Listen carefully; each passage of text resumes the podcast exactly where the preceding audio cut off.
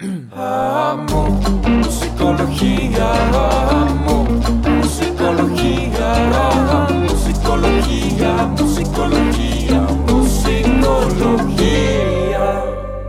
Buenos días, buenas noches, buenas tardes, buenas mañanas, madrugadas o la hora que sea. Bienvenidos. A Musicología, una semana más, un episodio más. Y hoy tenemos de invitado a nada más y nada menos que Alejandro Lome. Alejandro. Hola, gracias por, por tenerme aquí, un honor estar aquí en su No, programa. pues al contrario, un honor tenerte aquí, güey. Oigan, créanos que ya llevamos dos episodios no grabados de, Sí. de musicología en lo Son que preparábamos esto. Son como las 10 de la mañana y ya llevamos dos episodios más o menos. Sí, probablemente ahorita ya no hablemos de nada. No, pero súper interesante. Créanos que ahorita nos va a ir explicando un poquito de, de él, de quién es y de cómo llegó a esto de la música y en qué está metido dentro de otras cosas en esto de la música. Pero pues una persona que es bastante interesante platicar con él porque conoce del tema, le gusta Gracias. el tema y creo que, que vamos a poder aprender mucho de él el día de hoy. Y luego, Alejandro, a ver, para no regarla, güey. A ver, tú- yo, yo voy a ir diciendo la presentación, güey. Tú me dices sí o no, güey. Sí, sí, es adelante, cierto, no es adelante, cierto. adelante, adelante. Mira, tienes Faramaya, güey. Eres uno de los socios de Faramaya. Faramaya, para los que no sepan, club de viniles, el único que hay en México. ¿Lo voy Así regando? Todavía no. Cierto. no, ¿no? Ya desde hasta, hasta saqué dato del único Correcto, que hay en correcto. México. Eh, Ya con, ya con ese yo ya estoy el dato más vendido. importante, el dato más Sí, sí, sí. importante. Entonces, dato uno, Faramaya. Dato dos, arquitecto. Arquitecto también. También. Dato tres, fachadas. Fachadas, Fachadas. Torreón. Ah, güey. Ay, Ese no me acordaba. esa es muy buena, esa es muy buena. Sí, sí, sí. Otro, pues ahorita igual lo vamos platicando, pero sí es parte como del hobby que tengo de que me surgió como arquitecto. Más del lado de la arquitectura. Ajá, más allá de la arquitectura, pero igual es como que estas caminatas que haces en la ciudad como para despejarte con musiquita y todo, entonces es como también parte del día a día. Ah, todo dar. Venga. ¿Qué más? ¿Me faltó algo?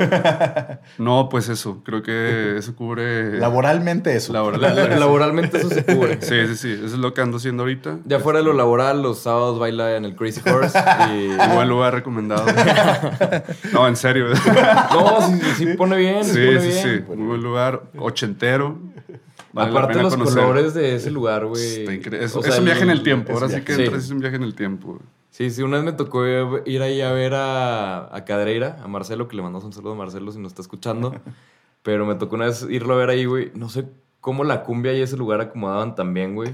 Pero qué bien acomodado. Sí, Todo es como el kitsch mexicano, pero Sí. sí, está muy, muy bonito lugar. Sí, la, la verdad sí vale la pena y para videos o cosas así, güey. Se me hace que el lugar como que, no sé, güey, sí, Sí. se acomoda bien chido. Sí queda. La verdad. Patrocinado por el Crazy Horse. Sí, Se podría estar. que, que aquí se puede estar anunciando, ¿verdad? Pero no se está anunciando el Crazy Horse, se está anunciando Jamie XX, que nos pagó mucho dinero para hablar de él. Porque obviamente necesitaba que pagarnos para hablar bien de él. Hoy nos platicaba Pero- Alejandro que, que lo hicimos sufrir cuando le pedimos Sí. una sí, sí. rola. O sea, Sí, sí, Pero sí. es que hasta, no, no sé cómo, güey, pero hasta lo noté por mensaje, güey. Porque le, le digo a Alejandro, oye, no, pues este, te invitas al podcast, todo. Necesitamos que elijas una rola de la que vamos a partir. O sea, te escuché el tono, güey, ¿una? una rola. Sí, pues es que es, o sea, es complicado porque ya pues empiezas ahí como a Sí, hacer el- la búsqueda de, ay, de qué podemos hablar y todo. Y luego se me ocurría una y luego decía, no, a ver, mejor esta. Entonces ya llegué a este punto donde dije, bueno, una canción más actual, este, que me guste, que me haga sentir algo. O sea, algo como más allá de nada más disfrutarla. El gusto porque, musical. ajá. Ajá. Eh, dije, ah, pues esta canción de Jamie XX, cuando recién salió el disco, fue como que la que más me gustó, con la que me clavé un buen rato así de que escuchándola. Y dije, ah, pues aparte la temática que podemos abordar, creo que puede ser interesante para cómo ustedes manejan el programa, que mezclan como psicología con, con la música. Pensó, le voy a aventar ahí un huesito a, a Borrego del que sí puede hablar. Entonces aventó Sí, claro, claro. sí. No, pero sí fue, fue una ansiedad de escoger algo. Yo hablaba con Pablo de que, güey, una canción, de que me decía de que, oye, pásamela, de que no, no creas que se me olvida, o sea, sí estoy pensando. No he podido bajar de Sí, sí, cinco me- opciones. güey. me imaginaba a Alejandro así, güey, de que, mamá, el cargador de mi, el cargador de mi iPhone, ¿dónde está mi iPod? ¿Dónde está mi iPod? Sí, que, güey, nunca tuviste iPod. ¡Ah! Sí, entrando Sí, en crisis de dónde hay tanta música y dónde la Sí, vuelvo a buscar. güey. Pero bueno, llegamos a esta canción que se llama Stranger in a Room de Jamie XX. El disco, no recuerdo muy bien en qué año salió, creo que fue en el 2014, 2015. El disco, este, este fue impreso en 2015. 2015, Ok. así es. Jamie XX es integrante de la banda DXX, que entre entre sus tiempos de, de- de- de grabar con la banda, como tiene su proyecto Individual. personal ajá, y del cual se le da el nombre a la banda, como que él es como que el, el elemento principal de la banda. Sí. Que le da la personalidad, ¿no? Le da la personalidad Que, al sonido digo, y todo. No, no sé si estás de acuerdo conmigo, Alejandro, pero siento que Die- la diferencia principal entre DXX y Jamie XX es que el güey se da la libertad de meter como más electrónica, o sea, más el beat, todo eso. Porque siento que DXX luego juega mucho con esto de parece que va a subir, parece que va a agarrar de que beat y nunca lo agarra. O sea, como por ejemplo en la de. de- ay, el uno de los primeros discos de. Ah, era de los. Al rato me voy a acordar. Crystallized. Ah, Ok. mira. El al rato fue rápido. Eh, lo la de abando- abandonaste y re- llegó. Sí, sí, sí, luego, luego. Pero en la de Crystallized, siento que si te fijas como que toda la canción se siente que va a pasar algo, porque siempre va como que con esto y te dice que tun, tun, tun, y dices, ya, ahí viene, ahí viene, ahí viene, y nunca llega nada. Y siento que aquí como que la diferencia principal entre DXX y Jamie XX es como que aquí sí se da permiso de, Sí, sí de está, reventarla, así de, Sí. pa, meter beat bien. sí está más enfocado al lado electrónico, o sea que Sí. igual pues, lo, que estábamos platicando hace rato antes de empezar a grabar, que es como si fuera DXX pero electrónico, porque igual Sí. pues tiene colaboraciones con los dos cantantes de, de la banda. Ujú. Igual le ahí sonidos de guitarra, o sea, es como si las canciones de DXX les dieran como que un upgrade ahí electrónico, pues Sí. está, está bien interesante. Sí, como que esta libertad extra que se da, siento que, que le da el tono diferente a, D- a Jamie XX de DXX. Y también siento que este disco en específico se me hace. O sea, como que todo el balance del disco, todas las temáticas, güey, el orden, el cómo lo maneja todo. Porque hay canciones con tres, cuatro notas que jamás te imaginas que tienen Sí. tres, cuatro notas. El diseño de sonido de, de muchas de esas canciones, güey. El sampleo, güey, que platicamos hace rato del sampleo. Sí, Estuvimos el- como tres horas hablando de sampleos diferentes.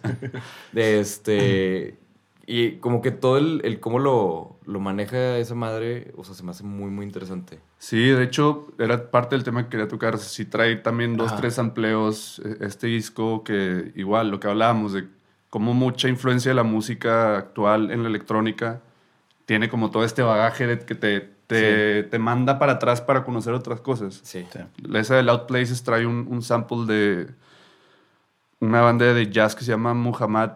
No me acuerdo muy bien el nombre, pero es, es una, igual como una canción de jazz de los ¿En 70 cuál? ¿La, la de Loud Places? ¿Qué Ajá. es el, el- El- la campanita? Tun, tun, tun. Ah, Ese es un sampleo. Y luego también, ¿cuál? ot- La de I Know There's Gonna Be Good Ese también. Times, good Ajá, times. ese es- creo que es de los 60, creo, el sampleo. o Simón, sea. de una banda así como de esos de, de que eran cuatro cabrones Sí. cantando así. de que- Todos felicitos. Sí, todos vestidos como de barbershop. Sí. Justo. De, de, de eso, güey.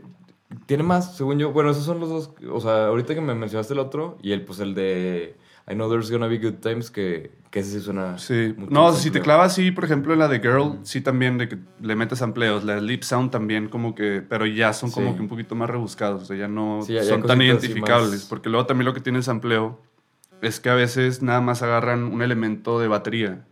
O un riff de guitarra o algo y lo interpolan y ya nada más lo van repitiendo. Sí, O sea, ya unos no son tan no son tan marcados como otros. Sí, tan fácil de identificar. Porque, aparte, digo, en específico, este güey, Jamie XX, en la producción usa mucho de una madre que se llama Granular Synthesis.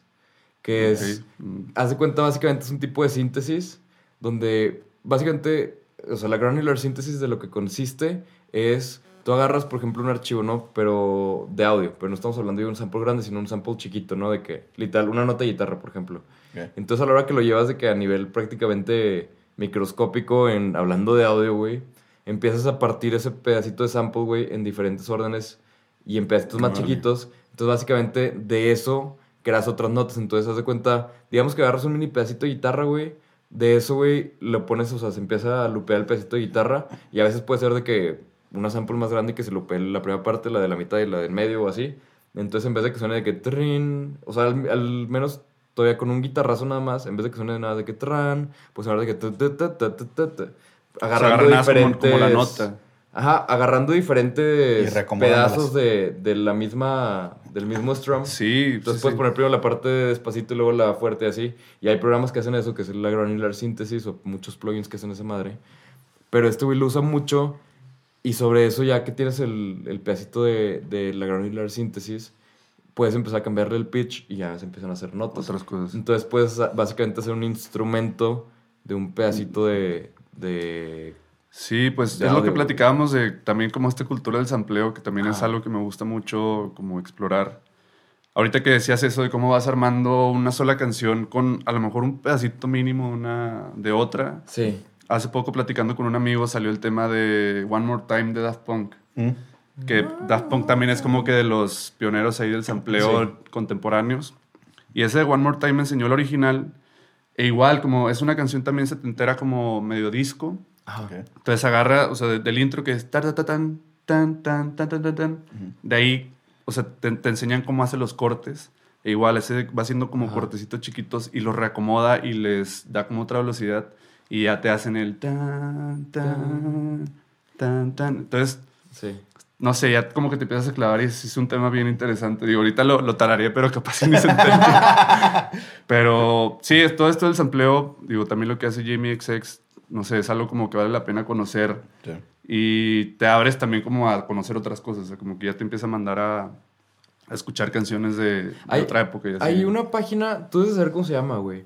Ah, ya, me acordé. Who Sí, Sampled. Who Sampled. Sí. Ah, ¿Ves? mira, Chulada. sin preguntar. Sí, sí. Sin Pero aparte, preguntar. esa página está buenísima porque haz de cuenta, tú pones de que, no sé, digamos que yo pongo la canción a Stranger in a Room. Entonces me va a decir de que Who Sampled y va a decir qué canciones amplió para Stranger in a Room, si es que se amplió alguna, y te dice la canción, entonces te puedes ir de que en un viaje de música donde haz de cuenta te dice Sí. quién más amplió esa canción, dónde más aparece esa canción, todo. Entonces, por ejemplo, hace rato platicábamos de la canción de Nicholas Jarre, de, bueno, en el proyecto de Against the Logic, donde viene la, la sample de Are you gonna love me, you gonna wanna hurt me and And scream. Scream. Esa madre. Este, y esa misma mm, canción también la amplió Kanye West Kanye West. en el proyecto de Teyana Taylor. Entonces, este, como que ves, o sea, en este caso le, le comentaba a Alejandro que a mí se me hizo de que muy emocionante el hecho de ver dos de mis productores favoritos, que son Nicholas Jarre y Kanye West, usando la misma sample de maneras tan diferentes, que dice que todo lo que se puede hacer con una sample. Sí. Es que justo, justo antes de grabar, yo creo que Alejandro decía algo muy cierto, que es no cerrarnos a me gusta o no me gusta cierto género Ajá. y entender que música es música y calidad es calidad. Y entonces algo setentero super funk puede terminar en algo electrónico Sí. y algo de una guitarra super rockera puede darte toda la creación de una canción este, de otro género totalmente. Y es la capacidad de abrirte escuchar todo y poder encontrar calidad en estos samples o decir, de esto puedo crear algo completamente diferente, Sí. pero me gusta la esencia de donde surgió y la época y la banda. Y, ¿no? Sí, sí, sí, porque muchas, o sea, lo, también de lo que platicábamos es como estereotipamos mucho la música, de que lo catalogamos con un solo género, pero, o sea, también ya llega el punto donde está un poco erróneo, porque ya no, o sea, ya como que una canción entra en un solo género, Sí, ya. o sea, ya es como que muy complicado, porque, por ejemplo, ese proyecto de Nicolas Yard, de Against All Logic, o sea, tú ya te pones a escuchar la música y, claro, es electrónica, pero luego le mete funk y luego le mete como partes de jazz que también comentábamos de Sí. que usa un sample de David Axelrod, que es un músico de jazz como también más experimentalón de los 70s. Pero ya empiezas como a ver toda esta cultura de, de- del bagaje musical, el bagaje de música de otra época, donde ya te da otra perspectiva para juzgar la música y no nada más de que ah, cerrarte a no me gusta porque es jazz o no me gusta porque es este rock, sino ya como que vas un poquito más allá y pues te abre el panorama. Y es- a mí lo que se me hace muy interesante de la música hoy en día, de Sí. que Todo está También- muy combinado, ¿no? Ajá, todo está muy combinado, pero luego encuentras gente que te dice que no, ya no hay buena música, música la de antes, pero, o sea, a mí se me hace muy cerrado eso porque Sí. pues hay muchas cosas como este proyecto de Nicolas Yard, Sí. Jamie XX, que traen todo este bagaje cultural de música de otra época que es como wow, o sea, Y también digo, a mí, o sea, digo, hablando de, de esos dos productores, siempre yo nunca puedo mencionar Nicolas Yard sin pensar en Nicola Cruz, güey.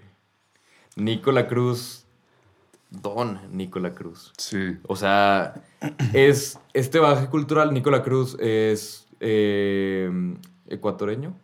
sí, creo que su mamá es, ecuator es de Ecuador y el papá francés, algo así está la, Ah, la sí, cosa. sí. Pero el, el Nicola Cruz usa todo este, ahora sí, como esta cultura andina, como medio, ahí este, pues sí, como de las culturas indígenas de Sudamérica. Entonces, como una electrónica como... Autóctona. Ajá. medio autóctona, medio ahí tribal, medio como Ajá. selvática. Sí. Sí. donde ya también te quedas de que, ah, caray, es electrónica, pero ya le está metiendo como que un chamán hablando de fondo. Ok. Entonces también está bien interesante. De ahí luego viene otras bandas como Chancha Vía Circuito, Matías Aguayo, que todos, como esta cultura de Sudamérica que traen. Esta o sea, que, propuesta. ajá, que se ponen la camiseta de que son de allá y impulsan la cultura a través de la música. A- Sí, a- Aquí en, en México, de ese estilo, se me ocurre Sotomayor. Sotomayor, este, Centaurus también como que hace ahí una onda. ¿El, el búho, ¿El búho es de México o no? El búho creo que también es de Chile. O de allá. No me Ah, creo, que, creo que también son, son sudamericanos. Pero está, par- está padre esta idea de no tengo que abandonar una raíz, pero tampoco me tengo que quedar en el sonido de entonces, ¿no? Es, Sí. Eh, a- o sea, enorgullecerme y presumir mis raíces, pero también lo puedo actualizar a un punto que, como decíamos, alguna vez me enseñaste un, un, este, documental o una entrevista de Nicola Cruz.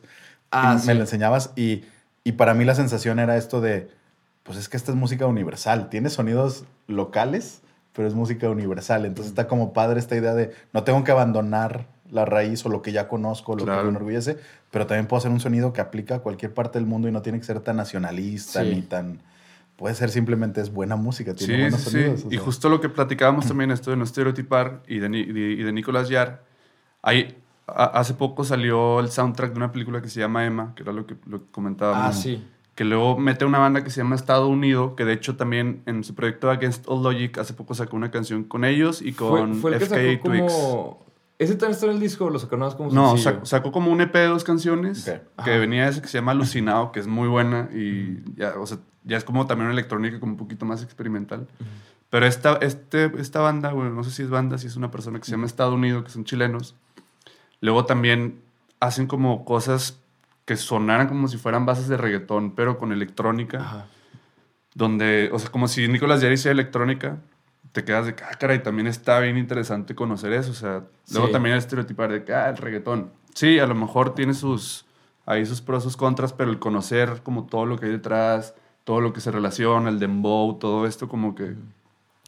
Hay esta canción de Good Times, I Know There's Gonna Be Good Times de, de, de Jamie XX, este que estamos hablando, también trae una base ahí como que, como que más urbana, como que más tribalona Sí. Como que con un rapeo medio, no sé, o sea, que también le da ese feeling como... ¿Con quién, ¿Con quién es esa, eh? se llama ¿Quién creo que más? Young Thug, o no sé. Ah, digo, aquí no dice, según yo. Sí, pero... aquí está. Ah, sí. Ah, Young Thug y... Popcan, no sé Popcan. Ese no lo ubicaba, pero... Sí, o sea, ya también como que ellos mismos, que son como ya productores que ya traen más baje, que también estén explorando este tipo de, de- de música, claro. Te dice, te dice algo, o sea, no Sí, es hay calidad que ahí, hay, no cali- es- no hay es algo, moda. hay Sí. algo, o sea, hay algo que vale la pena meterse a, como a conocer. Sí, definitivamente. Yo tengo una pregunta para los dos. Pregunta de sí o no. Venga. Tú vas a contestar muy rápido, tú vas a tener un shock cuando haga la pregunta. pero, este. Haznos sufrir. Los. No te creas, igual vas a contestar más rápido que borrego. No sé. Venga, No sé. venga. Vamos a ver. Pero mi pregunta es: ¿los géneros son cada vez más obsoletos, sí o no? Sí. Shock. Sí. Fue, fue respuesta. Sí, la- la- digo, él, él tiene más información que Sí, procesar. sí, claro. Yo tengo Pues, muy sí. poca música, Pa- pa- pa- pasó por, por la biblioteca, páginas de. Wikipedia, todo. eh. Es que no sé, o sea, creo que no, Sí. no- o sea, obsoleto no sé, porque al fin de cuentas sí, sí, sí tienes que identificar ciertos elementos. Te de- da una guía. Te da una guía, o sea, de que al menos sabes que a lo mejor ya no puedes catalogar algo en un solo género, pero te da, te da esta abertura mínimo a, a reconocer de que ah, este ritmo es de jazz, este, este otro tipo de guitarra es funk.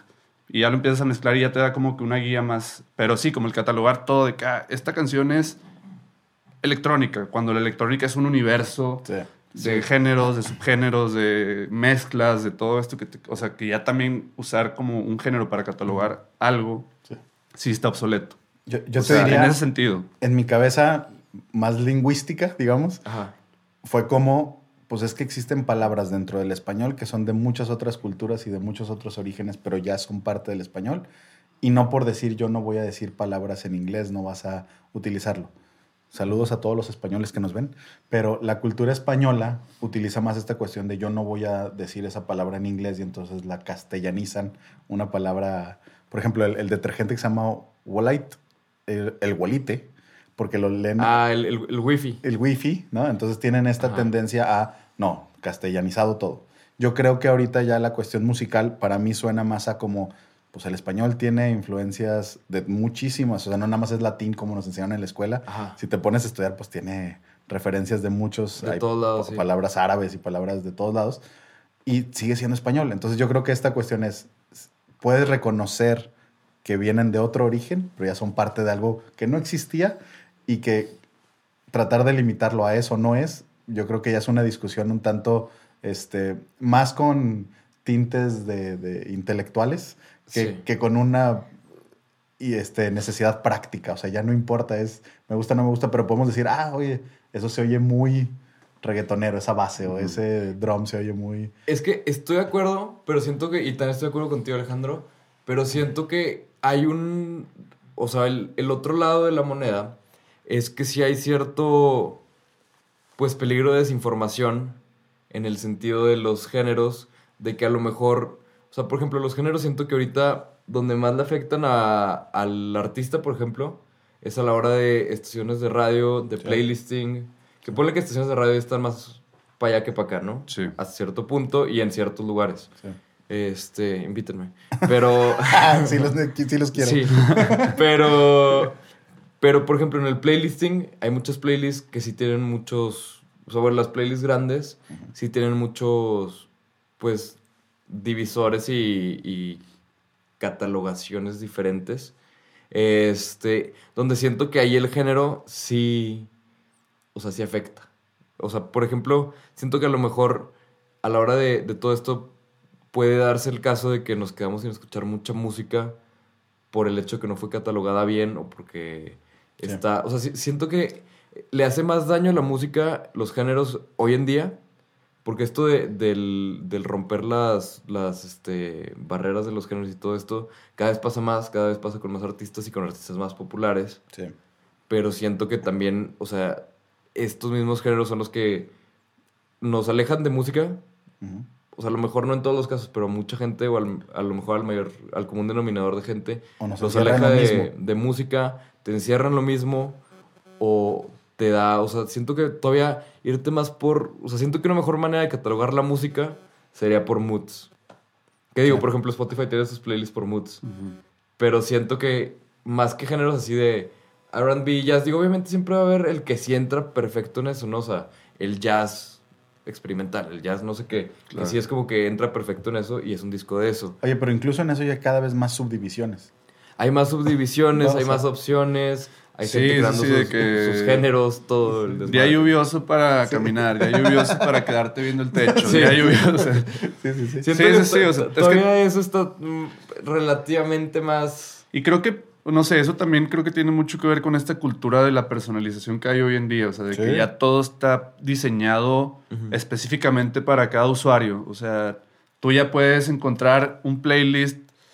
Me da risa que no hace mucho vi un hilo en Twitter donde eran nombres de playlist, así de que para Ah, cualquier sí. situación y de que para, no sé, para limpiar la casa mientras tu perro está bailando en la sala, no sé, algo así, por inventar algo.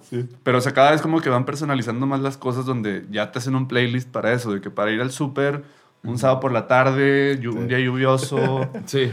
mientras te acaban de romper el corazón, algo así, o sea. Sí, ya- ya esa cultura de la personalización como que, no sé, lo que hace Netflix, Netflix de que, ah, estas son recomendaciones para ti respe- Sí. conforme a lo que has visto. Sí. O sea, todo eso creo que ya también habla de una forma de consumo donde estamos ya, nos están acostumbrando a que nos recomienden cosas Muy como que muy específicas. específicas. Ajá. Ahora, Entonces, justo platicando con Alejandro. Alejandro tiene justo una propuesta contraria a eso dentro de Faramaya, que te da la posibilidad de conocer música que no hubieras conocido quizás si te hubieras metido en estas playlists o que quizá hubieras no conocido estos artistas a través de la posibilidad de entrar a un club de viniles donde te va a llegar música curada por ellos y que en realidad hacen un trabajo extra, porque no es nada más, oye, en base a lo que escuchaste te va a gustar esto. Creo que hasta eso puede ser un poco más sencillo que la idea de voy a curar, voy a hacer toda una idea y Sí, detrás de pues ese concepto. ahora sí que esta misma idea de escoge una canción para el, para el programa Sí. es mucho de, de la plática que tengo con mi socio Sergio Sánchez, que también le mando un saludo. Este, Saludos. Después de acá te esperamos, Sergio. Sí, eh, para la próxima. Sí. Eh, pero es esta, esta plática siempre de, a ver, vamos a sentar, primero, pues el trabajo de escucha, ¿no? O sea, de- antes, de, antes de poder recomendar algo tienes que escuchar Consumir. como muchas propuestas para saber esta. Pero es, es, es un, ahorita es un universo de música, o sea, a lo mejor no, no, la gente no se da cuenta, a lo mejor sí, pero, o sea, descubrimos donde que hay disqueras igual, así, para todo tipo de cosas de nicho, disqueras que se clavan, no sé, en puro jazz de los 70s, pero que reeditan o nuevas olas de jazz en Inglaterra. Una, una disquera muy buena que conocí gracias a mi socio que se llama Brownswood Recordings, que trae como una nueva ola de jazz bien interesante. Pero o sea, nos empezamos a clavar donde, a ver, esto, esto, esto. Entonces, sí es un trabajo de selección, Sí. de cierta manera medio personalizada, pero pues no tanto porque a todos les mandamos como la recomendación que nosotros hacemos mes con mes. Ajá. Pero sí, sí se complica ahí a veces de que, ay, o sea, como que irnos superando y de que ahora salió esto que a lo mejor no está tan digerible como el disco de este mes, que es el nuevo de King Cruel. Ajá. E- ese todavía no me llega. No, este es el, ¿Quién ya se fija? tiene que- Apenas estamos en eso, pero... No, sí, yo, yo sigo, yo sigo este, poniéndome al corriente con los demás. Sí, la, la verdad, sigo trabado en el de Black Pumas. Me encantó ese disco y sigo escuchando ese. O sea, cuando tengo chance de escuchar un disco, lo sigo poniendo ese mismo. Oigan, sí, a lo mejor no hemos sido tan explícitos de qué estamos hablando, pero Sí. Faramaya es un club en donde tú te asocias, compras tu membresía. Compras ¿Cómo lo un, o sea, te haces una suscripción, haces un proceso de Suscripción. como cualquier otra plataforma que te ofrece este servicio de, de streaming, pero acá es algo físico. Ok. O sea, entras a la página, te suscribes, aquí... O sea, Pablo para, puede enseñar. pa- para los que nos están viendo en YouTube, básicamente te suscribes, Ajá. te llega un disco diferente cada mes. Este fue el de que aquí hice, ¿no? King Gizzard and the Lizard Wizard. Eh, Cada mes sí. seleccionamos un disco, o sea, hacemos este proceso de selección, seleccionamos el disco, conseguimos ediciones especiales de los discos, que también es como parte de la Además, cultura del vinil, o es sea, el plus, claro. este, este coleccionismo donde, Sí. pues ya nos, ahora es, es que, que varias cosas se acomoden, ¿no? De Claro. que el disco venga en una edición especial, Viene tu sticker. Viene un sticker. Viene tu sticker. invitamos a un artista, eh, a un ilustrador, diseñador cada mes a que haga una pieza inspirada en el disco del mes. Que por ejemplo este mes fue un artista que se llama Raúl Urias. Se imprime en serigrafía, te digo, se arma todo un paquete y lo mandamos a nuestros suscriptores. O sea, todos reciben el mismo paquete que nosotros recomendamos mes con mes. Entonces, ese es como que el trabajo que hacemos ahí en... Y, y además por lo mismo de que son ediciones especiales, luego muchas veces el disco es de, de algún color, así, porque hay mucha gente que le emociona mucho el que sus discos sean de colores, Sí. ¿no? Ese es otro Este, tema muy este interesante este es también. rojo, ¿no? Creo, si no Ese mal viene mitad negro, mitad rojo. Míralo. Entonces, mitad negro, mitad rojo. ese también es como parte del proceso de- de- del trabajo que hacemos en Faramaya. Sí, sí, desde el visual, desde... Desde, sí, desde todo también viene ahí un texto que invitamos también a, a colaboradores a escribir, a veces también mi, mi socio lo escribe, pero sí es como ese sentarte a escuchar música, es como que lo que hablamos Sí. también ahorita. De, Una y lo que- experiencia y lo que completa. tú lo, tú lo, lo comparabas con, también con, con algo de Julio Cortázar, Sí. que para hacer algo tienes que conocer antes, tienes que tener como que un, un- ya un bagaje de... ¿Quién eres tú para venirme a recomendar? No, pues bueno, mínimo ya hice un trabajo de escucha Claro. donde pues ya al menos tengo cierta capacidad de, tenemos cierta capacidad de seleccionar algo que sabemos que va a ser interesante para nuestros suscriptores, es como Claro. parte del trabajo que hacemos. Oye, y creo que esto viene mucho en, en cuestión de cultura en general. No recuerdo si lo platicamos en alguno de los primeros podcasts, pero un, un alumno llega y me dice, fui maestro de secundaria durante muchos años y llegó un, un alumno y, la pregunta fue, ¿qué me vas a enseñar tú que no venga en Google?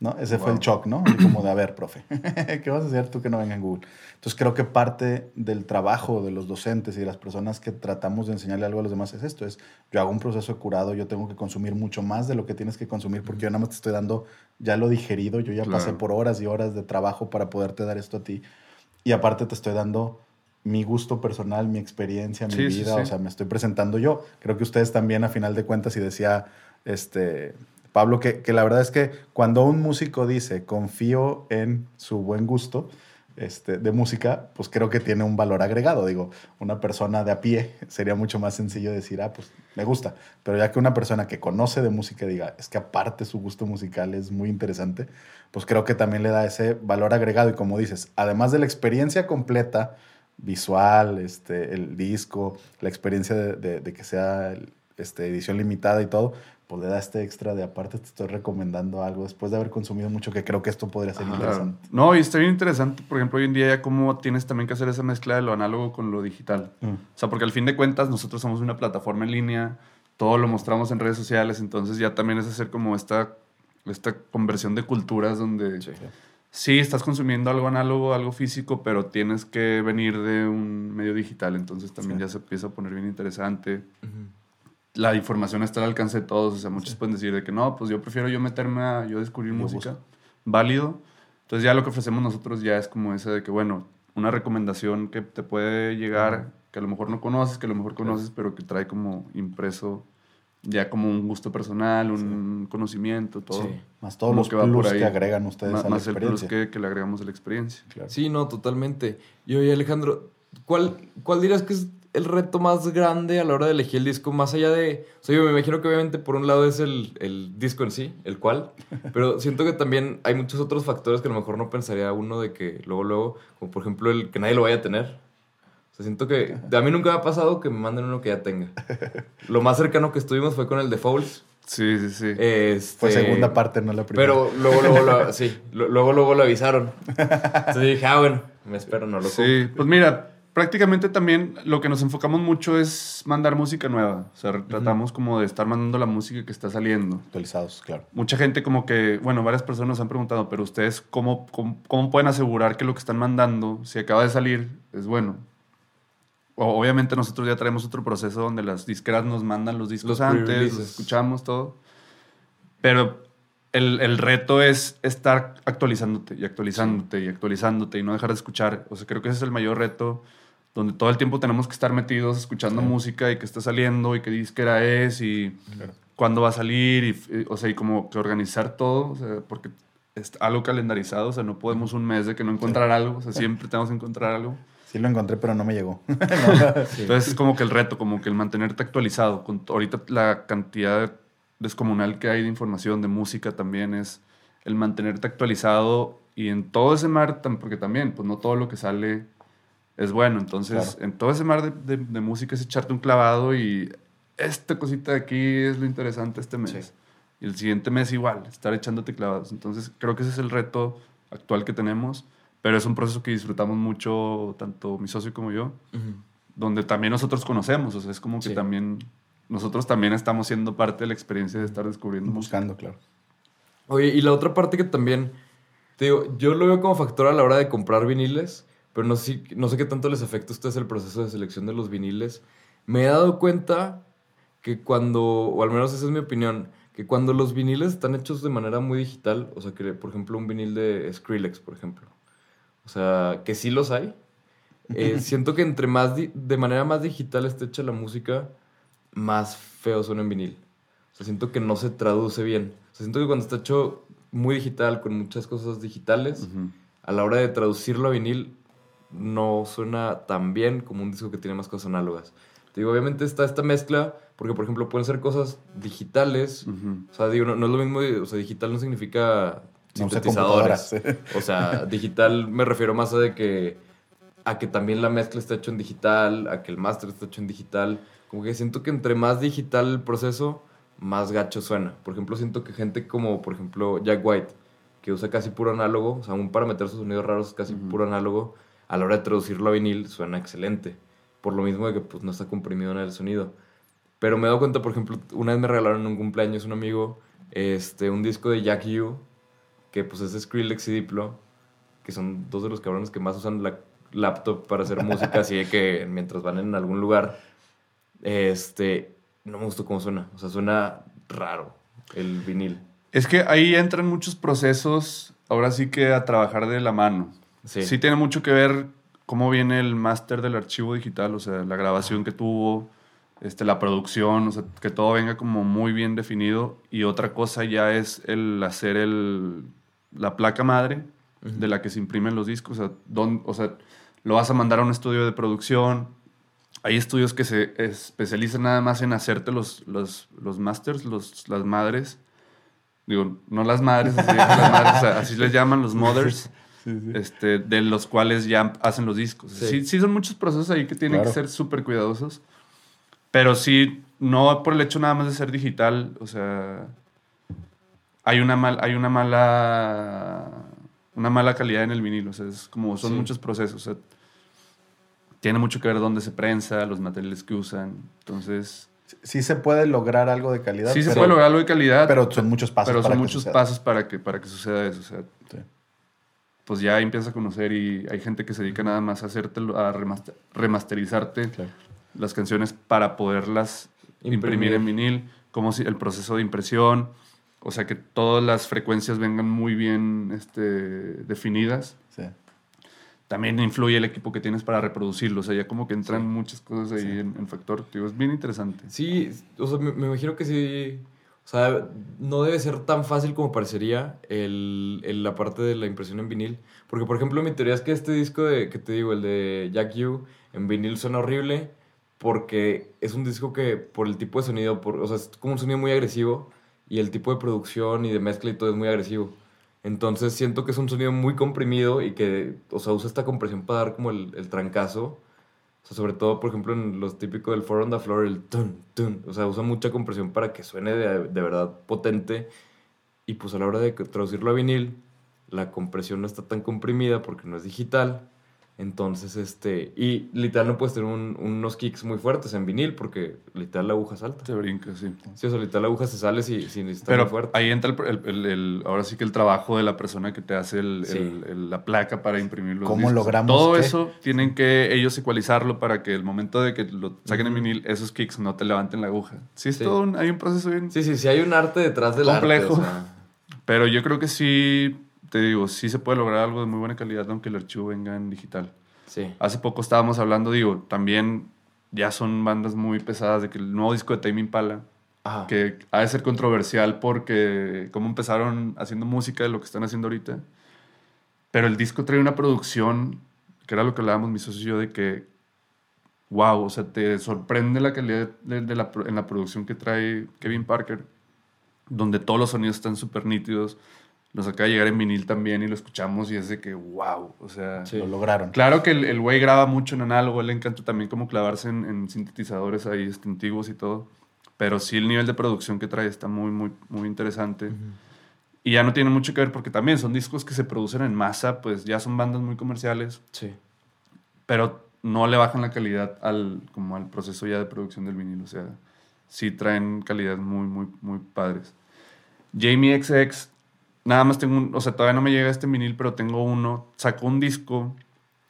Ahí les va, es que está, está bien interesante esto. Ajá. Jamie XX es, es de una disquera que se llama Young Turks, que es una, es una disquera británica, que entra a un, a un grupo de otras disqueras que se llama Vegas, donde está Young Turks, está Matador, está Excel Recordings, está 4AD, y de ahí se, se- como que se deslindan otras.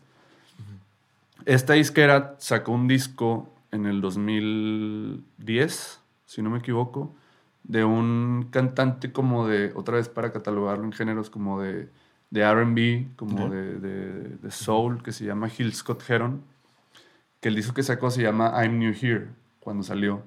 Lo sacó bajo Young Turks también, creo, o Excel Recordings, no, no estoy muy seguro, pero pues digo, es del mismo grupito. Ajá. Cinco años después, en el 2015, también creo 2014, Jamie XX hizo como que una reinterpretación del disco de Hill Scott Heron que se llama ahora We Are New Here. Entonces, Mm, ese es el disco que yo tengo en vinil, suena increíble. Que hace cuenta, es, este disco que hizo Hill Scott Heron, el güey lo hizo, electro, lo hizo bailable y lo hizo Pero para no, un no club. es el, no es el primero de Jamie XX. es, el, es el primero con el que salió. Pero fue antes, ¿no? ¿O es 2014? Porque según yo este es... Creo que salió un año 2014, después, creo que es 2015. 2011. El de We Are New Here creo que Sí. es 2011. Creo que sí lo estaba viendo porque sí me metí a checar en Apple Music. Está buenísimo, o sea, es, mezcla luego también como jazz y luego hace transiciones así como de piano y luego te mete de que unas canciones, de que tiene una que llama- canción que se llama New York is Killing Me, que es o sea, es una canción de electrónica así de que para el dance floor y perderte así, igual como Stranger in the Room, de que Sí. En un cuarto oscuro, así con luces neón. así que una canción increíble. Y la producción que trae en vinil suena muy bien y es todo un proceso también digital. Entonces, te digo, hay, hay como este balance, pero... volvi- ah, vol- bueno, volviendo a ese tema, de, de cómo también los mismos artistas van re- reinterpretando música. Ajá. Este disco que salió de Hill Scott Heron, ahora lo volvió a intervenir otro artista. Ya es que la se llama versión. Makaya McCraven, que también está bien, bien interesante, donde él sí ya es más jazz contemporáneo.